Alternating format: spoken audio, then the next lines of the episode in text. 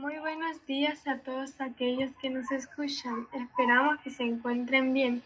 En el programa de hoy hablaremos sobre la obra dramática Cuestión de ubicación del dramaturgo chileno Juan Radrigán. Antes de empezar con el programa de hoy, para conocer más sobre este dramaturgo, les daremos a conocer un poco de su biografía.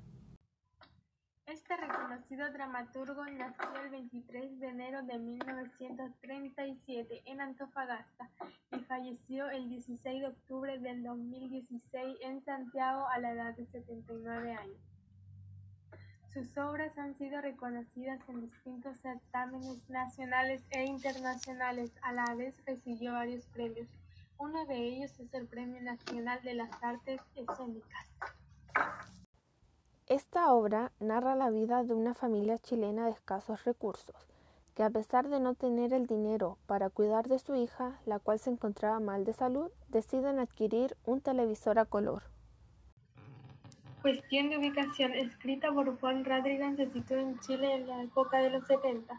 Nos damos cuenta de esto ya que Elizabeth se encontraba arreglando una polera con objeto de ir a una disco y al mismo tiempo sucedió la llegada de la televisión a color en Chile.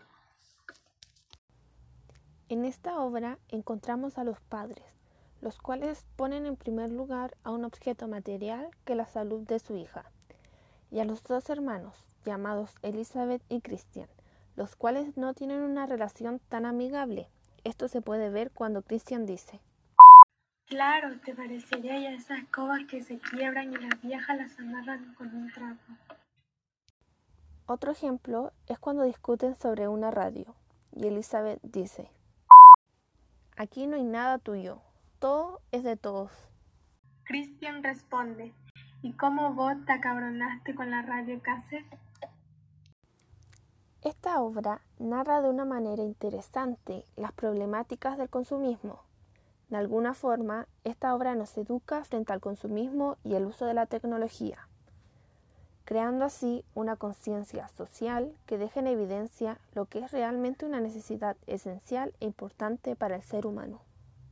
A continuación escucharemos algunas opiniones de nuestros oyentes.